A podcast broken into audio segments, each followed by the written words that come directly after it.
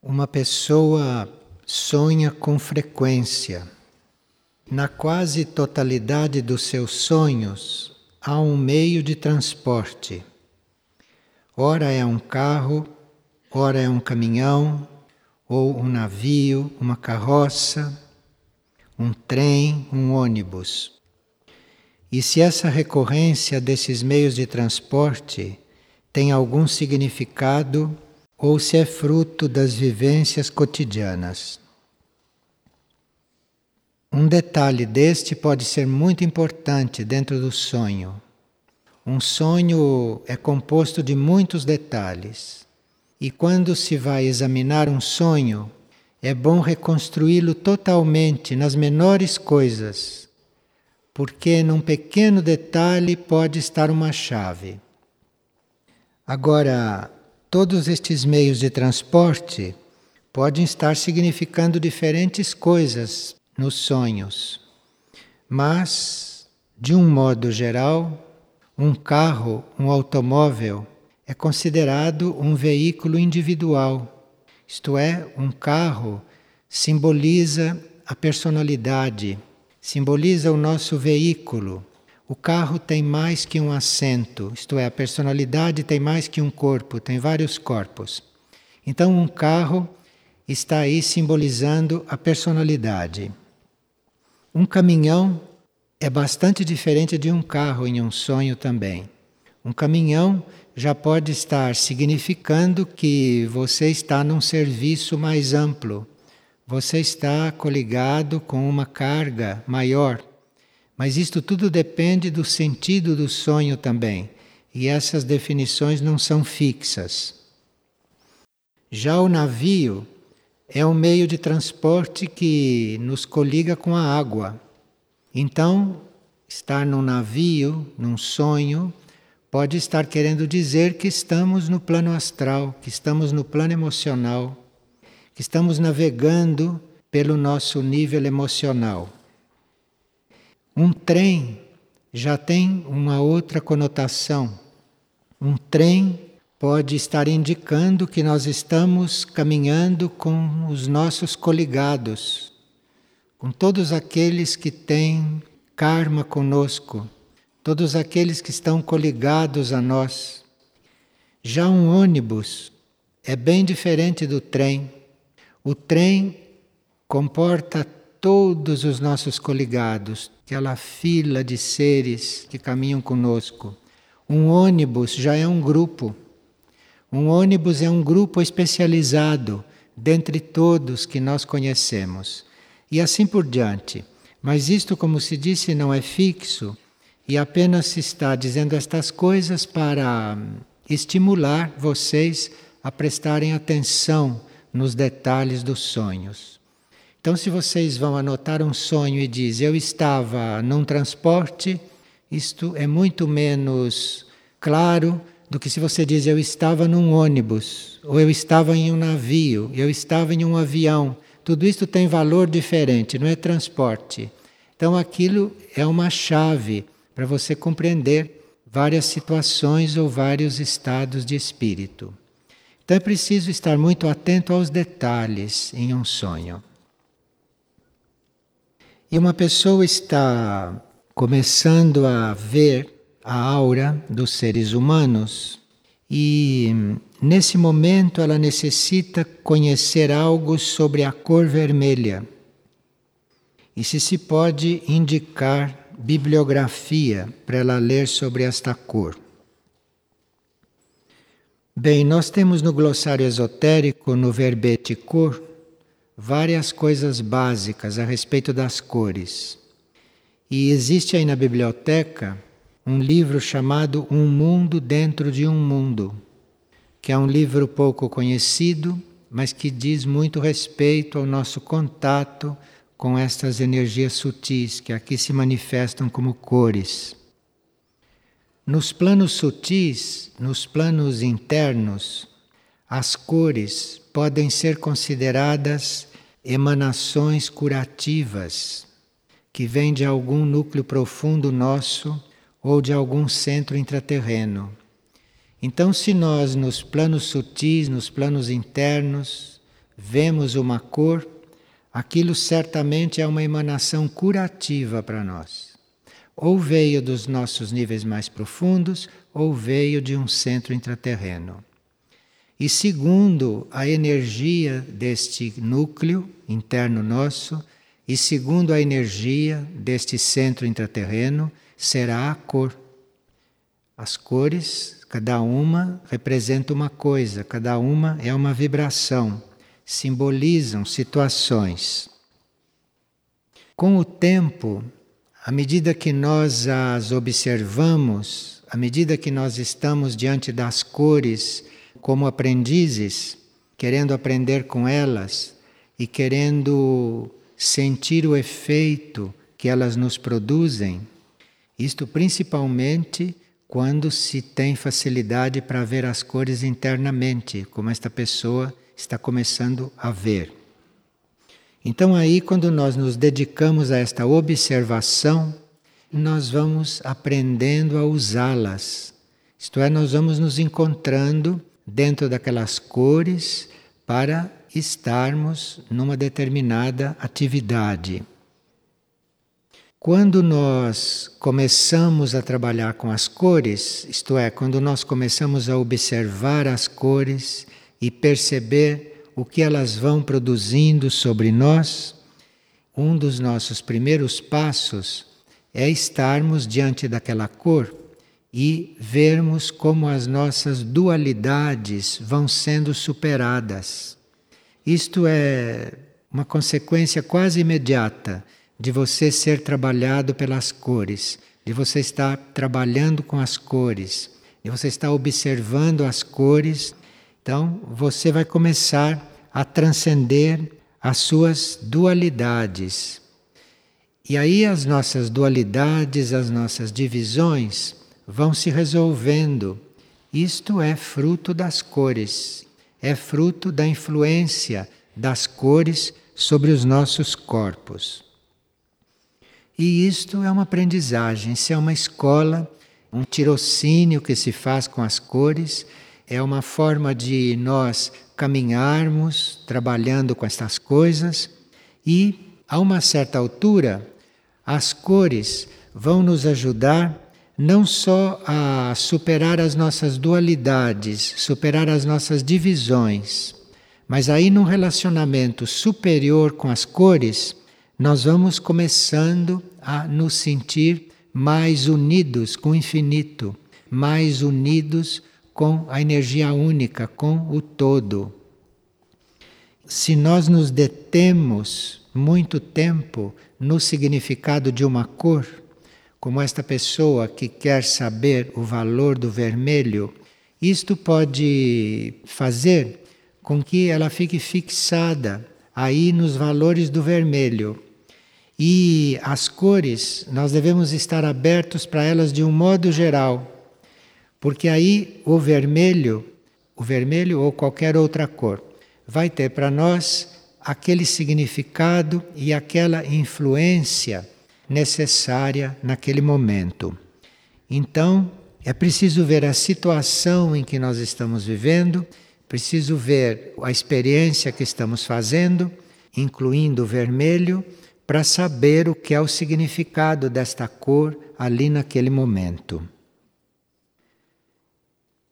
Pessoa pergunta: quais são os primeiros passos para nós desenvolvermos mais firmeza?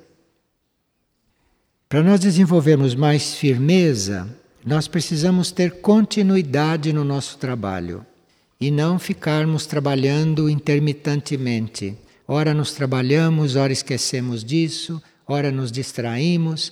Então, isto não traz firmeza, isto traz aquela situação dúbia, aquela situação incerta em que a maioria sempre está, que não é firme em uma coisa específica. E é a continuidade do trabalho que traz essa firmeza com o tempo.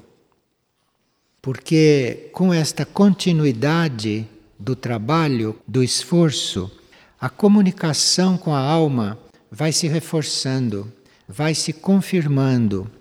E é dessa comunicação, é desta alma que vem a energia da vontade e que nos dá a firmeza. Então, um indivíduo firme, um indivíduo que tem firmeza, é um indivíduo que já tem um certo contato com a alma e que já está recebendo a energia da vontade em um determinado grau. Agora, para isto é preciso continuidade do trabalho. Preciso que o trabalho seja contínuo, que o trabalho não se interrompa, que a gente não se distraia, que a gente não abandone o trabalho para fazer outras coisas, para depois voltar. Isto não traz firmeza. Isto pode trazer um momento bom, um momento mais firmeza para os corpos, firmeza para a personalidade, firmeza para o temperamento do indivíduo, isto não traz. Então é a continuidade, é a insistência que traz esta firmeza, que é um reflexo da energia da vontade que a alma está mandando para a nossa personalidade. E uma outra pessoa está perguntando como é que, mesmo com aspiração espiritual, como entender que após tantos anos e anos de trabalho, muitas pessoas terminam sucumbindo às necessidades emocionais e físicas? O nosso corpo astral tem um imenso arquivo de experiências. Então, por mais que a gente ache que já dominou o corpo astral, que conhece o corpo astral, que conhece o emocional, isto não é assim, porque nós vamos conhecendo o nosso emocional e vamos coordenando, dominando o nosso emocional por etapas. Então, nós podemos controlar um aspecto, uma parte do nosso emocional. E quando aquilo está relativamente controlado, emerge outra coisa do emocional, que não tinha emergido ainda. Este arquivo é muito profundo, é muito amplo. Então, isto vai por etapas. E quando uma pessoa controla um determinado aspecto do emocional, muitas vezes há um intervalo antes que possa emergir um outro aspecto para ela controlar. Ou às vezes pode emergir mais que um aspecto ao mesmo tempo, se ela tem possibilidades de lidar com vários aspectos ao mesmo tempo emergindo, para serem trabalhados. O emocional vai apresentando aos poucos este material, à medida que isto vai sendo resolvido. Quando se trabalha uma coisa, emerge outra. Então você pensa que a pessoa regrediu. Não, a pessoa não regrediu, agora ela está lidando com outra coisa, que eventualmente é anterior à primeira, que ela já dominou, que ela já controlou. Mas se o trabalho dela continua, prossegue, o fato de ficar emergindo coisas não quer dizer que ela esteja regredindo. Quer dizer que ela está se trabalhando. E cada coisa que emerge lhe traz novas questões, novas situações. E isto não quer dizer que ela esteja regredindo, porque quando você terminou de controlar um aspecto emocional, você pode esperar que daqui a pouco vem outro.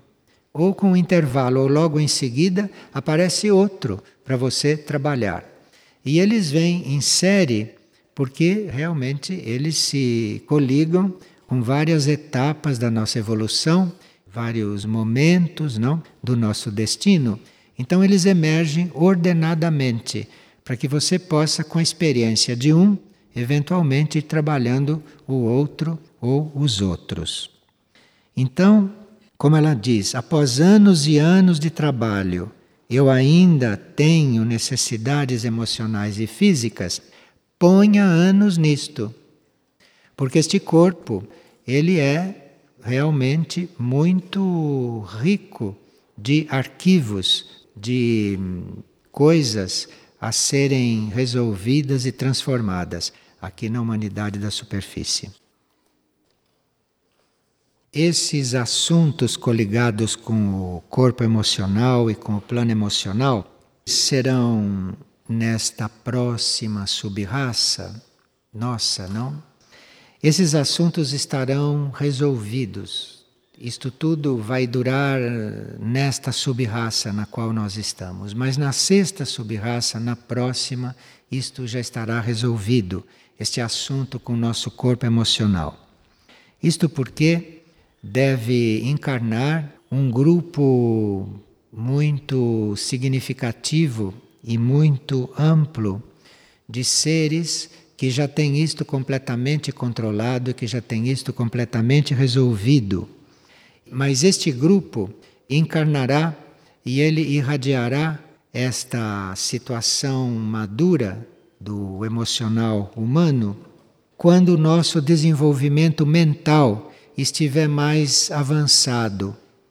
Porque quando a nossa mente estiver mais evoluída, isto é, quando a nossa mente estiver mais inclinada para questões mentais superiores, então pode vir uma ajuda externa, pode vir até a presença de muitos seres avançados, encarnados, com este problema emocional totalmente resolvido, para irradiar entre a humanidade. E parece que é isto que vai acontecer. Porque na evolução da nossa mente, quando a nossa mente chegar num certo grau de evolução e de desenvolvimento, ela terá que dar um passo. Ela terá que sair desse pensamento concreto, ela terá que se liberar desta forma de pensar analítica, desta forma de pensar material, para começar a pensar abstratamente a pensar livremente, não analiticamente, mas livremente, sem se prender a nenhum esquema de compreensão mental e humana. Quando chegar o momento da mente fazer esta transição, ela não vai poder fazer isto sozinha. Porque uma mente que foi formada pensando, uma mente que foi formada elocubrando, calculando, deduzindo, refletindo esta mente para entrar em abstrações e para pensar de uma forma abstrata, que é uma coisa que nós nem podemos conceber, para isto precisa de um conjunto de seres com isto preparados, encarnados aqui. E no plano mental, porque o plano mental é único, não no planeta, e no plano mental coletivo, estes indivíduos estarem realmente vivendo esta mente abstrata. É aí que a nossa mente vai mudar. É aí que a nossa mente vai sair desta forma esquemática de ver as coisas e de colocar as coisas e de entrar numa compreensão maior. E é quando chegar este momento é que esses resíduos do trabalho emocional vão ser resolvidos. Mas esses trabalhos emocionais vão se prolongando, vão acompanhando este desenvolvimento mental até que nós cheguemos neste ponto. Porque a mente, para funcionar como ela está funcionando hoje, ela precisa de um respaldo emocional. Então, o emocional não pode ser totalmente absorvido. Precisa que esta mente seja capaz de abstração, que esta mente seja capaz de estar num nível abstrato, não neste nível pensante concreto, neste moinho contínuo que ela é, para que possa haver a finalização deste processo emocional. E quem é Astar Sheran? Pergunta uma pessoa. Astar Sheran é o nome que se deu hoje àquilo que é conhecido como Arcanjo Miguel. E nesta missão desta entidade ou desta consciência aqui na Terra, nesta missão atual, isto foi chamado Astar Sheran. Isto para definir uma nuance do trabalho de hoje, do trabalho que ele sempre fez na Terra desde o princípio. Então, Astar Sheran, como Arcanjo Miguel, Arcanjo Miguel vem desde o princípio da Terra, desde o começo. Isto, Arcanjo Miguel, surgiu aqui trabalhando e tomou uma posição na Terra logo depois que houve uma grande queda. Houve uma queda de seres celestiais que faziam parte do conjunto desta Terra E estes seres celestiais conscientemente decidiram viver as suas experiências aqui na Terra, desconsiderando um poder supremo. Então, isto foi uma queda de seres muito avançados. Esses eram os seres celestiais que iam constituir a Terra, que iam trabalhar na Terra, formar a Terra. E estes seres se rebelaram e decidiram fazer a Terra por conta própria. E foi isto que deu. Então, isto foi chamado de uma queda, uma queda destes seres que não modelaram as coisas segundo um poder supremo, mas modelaram as coisas segundo aquilo que eles entendiam, porque eram muito avançados, eram seres do céu. Quando o ser humano surgiu, quando o ser humano começou aqui na Terra, o ser humano recebeu esta influência desta queda. Esta queda dos seres criadores da terra, dos seres celestiais ou dos anjos, esta queda se refletiu nos seres humanos. E aí os seres humanos também caíram. Os seres humanos também, inconscientemente, fizeram a mesma coisa. Optaram pela mesma coisa. E deve ter sido neste momento que eles ganharam livre-arbítrio. Porque eles quiseram isto, eles preferiram este caminho. E isto, de um certo ponto de vista, é chamado uma queda. Porque você agir por conta própria é uma queda com relação a você agir dentro de uma consciência única. Mas aqui na Terra isto é considerado uma evolução, porque são caídos. O arcanjo Miguel foi o primeiro que mostrou, que alertou que hum, demonstrou para estes seres o que eles estavam fazendo, porque eles não tinham a dimensão disto tudo. Eles não tinham ideia do que eles estavam fazendo e nem do que estava acontecendo. E o arcanjo Miguel foi um ponto de esclarecimento dentro da consciência destes seres para que eles reconhecessem isto. O arcanjo Miguel conseguiu, neste trabalho, mover a consciência destes seres. E apesar destes seres já terem caído e da humanidade já ter caído, o trabalho de Miguel foi conscientizá-los disto, para que eles pudessem se levantar desta queda. E muitos se levantaram desta queda. Muitos se levantaram e muitos tomaram o rumo que teriam que tomar. Hoje, este arcanjo Miguel está exatamente defendendo a Terra num verdadeiro trabalho de defesa, porque ele irradia esta clareza a respeito desta queda. Ele dá a todos os seres deste planeta a consciência de que eles têm que se levantar da posição em que eles estão. Nós não estamos numa evolução normal, nós estamos nos levantando de uma queda. Então, Astacheran, e não aqui, mas Arcanjo Miguel, Astacheran hoje, o trabalho dele hoje é defender a Terra diante desta situação, irradiando clareza para todos que possam ter clareza de que nós temos que nos levantar da posição em que estamos, de nós temos que nos erguer.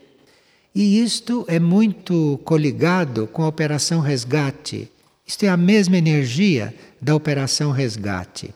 E por isso que quando começou o resgate da terra e quando começou o resgate das almas e das mônadas, então deu-se o nome de Astacheran a esta mesma consciência.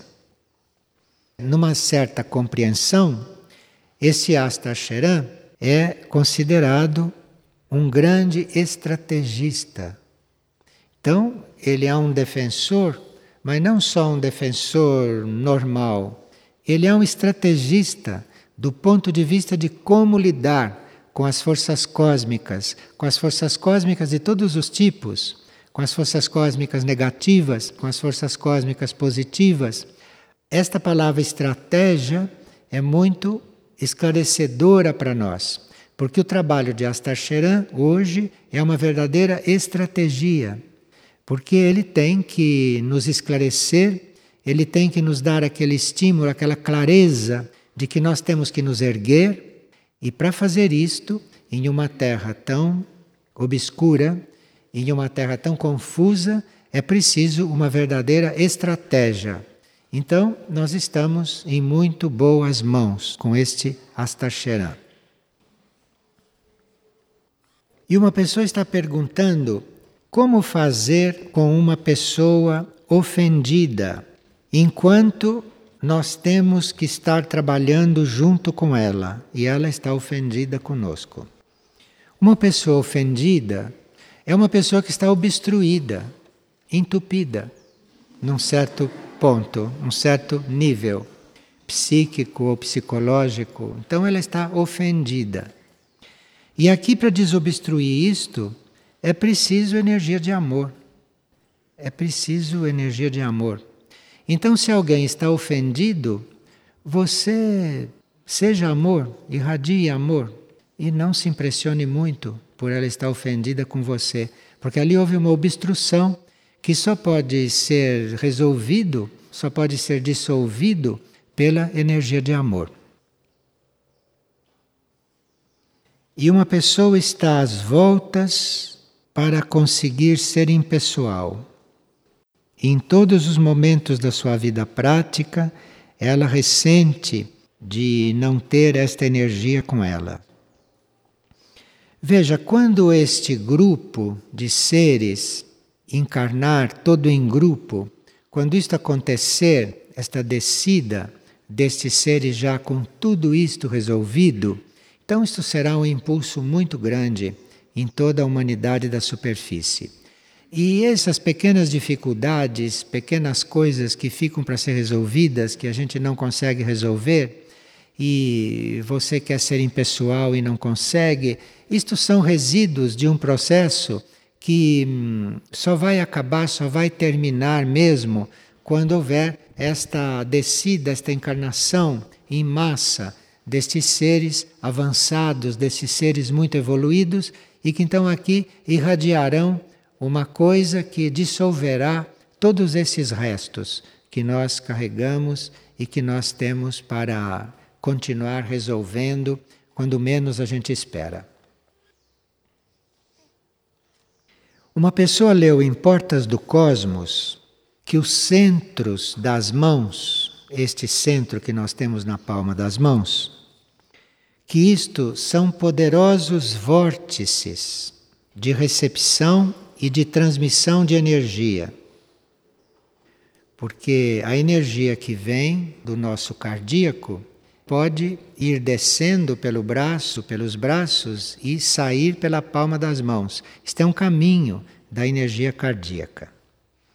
Mas o livro Portas do Cosmos diz que isto deve se passar inconscientemente.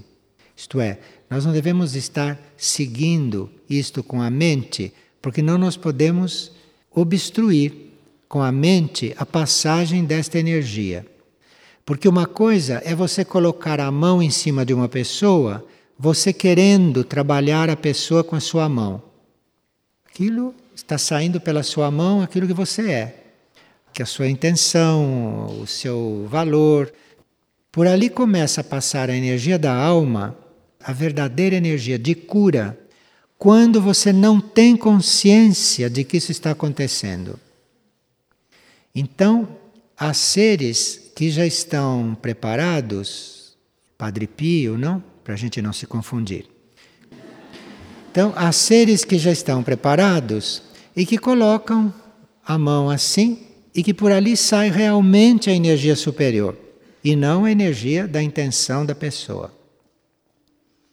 Mas para sair ali realmente a energia superior e não a nossa intenção, porque vocês sabem que de boas intenções o inferno está cheio, né? Para não estar saindo por ali as nossas intenções, mas realmente a nossa energia superior, a personalidade tem que estar inconsciente do processo. Se a personalidade ficou consciente que está trabalhando com as mãos, pronto, já não é energia pura mais que ela está passando. Ela está passando coisa dela, por mais positiva que seja. Então, o livro Portas do Cosmos salienta isto e diz que se tivermos que trabalhar com isto, estarmos inconscientes do trabalho. É claro que este livro ele está dando essas chaves e está falando destas coisas com a intenção de nos liberar karmicamente de certos compromissos no trabalho de cura. Porque se você está no trabalho de cura e se as coisas acontecem inconscientemente, você não está criando vínculos kármicos de uma certa forma. Agora, se você está trabalhando na cura conscientemente, você está criando vínculos kármicos com quem você está tratando e com tantas outras coisas. E esses vínculos kármicos podem ser até positivos, mas são vínculos kármicos. Portas do Cosmos não está trabalhando nós melhorarmos os nossos vínculos kármicos. Portas do Cosmos está trabalhando a dissolução dos nossos vínculos kármicos. Então é por isso que ele diz que este trabalho deve ser inconsciente. Não é que não se possa fazer esse trabalho conscientemente, mas num certo nível de trabalho ele deve ser inconsciente. Por isso é que aqui nós, em princípio, não colocamos a mão em ninguém para tratar das pessoas. Só se coloca a mão sobre uma pessoa quando é necessário fazer isto. Mas todo o processo de cura aqui não inclui esta imposição de mãos. Embora nessa imposição de mãos possam acontecer coisas positivas. Mas karmicamente isto significa vínculos. Isto significa estar criando vínculos. E aí nós teríamos que ter uma ordem interna para trabalhar com as mãos, e tendo uma ordem interna, está tudo bem, está tudo correto e tudo é real. Ordem interna para trabalhar assim, tendo a fé que ali as coisas estão acontecendo, mas quanto menos consciência nós tivermos dos mecanismos e dos processos que estão acontecendo, do ponto de vista kármico, é melhor. Do ponto de vista kármico, isto significa menos vínculos, menos ligações kármicas para depois serem trabalhadas. E Portas do Cosmos está trabalhando neste nível, este ponto da cura, e não outros níveis que também são válidos. Essa imposição de mãos, não, esse uso desta energia que sai pela palma das mãos, isto é uma forma de você estar tratando as pessoas. Mas existe um trabalho de cura sem esta imposição de mãos e que faz o mesmo efeito, porém sem esta implicação kármica, que é você ter uma pureza magnética, principalmente na região da cabeça. Então, se na região da cabeça não há uma determinada pureza magnética, esta mesma irradiação não pode acontecer sem a imposição. Mas, se houver uma disciplina emocional e se a mente estiver num plano geral, positivo, e se a mente não estiver envolvida com o que está acontecendo naquele momento, então acontece que a nossa cabeça fica então uma área magnetizada. Esta área magnetizada é isto que age na cura. É isto então que irradia.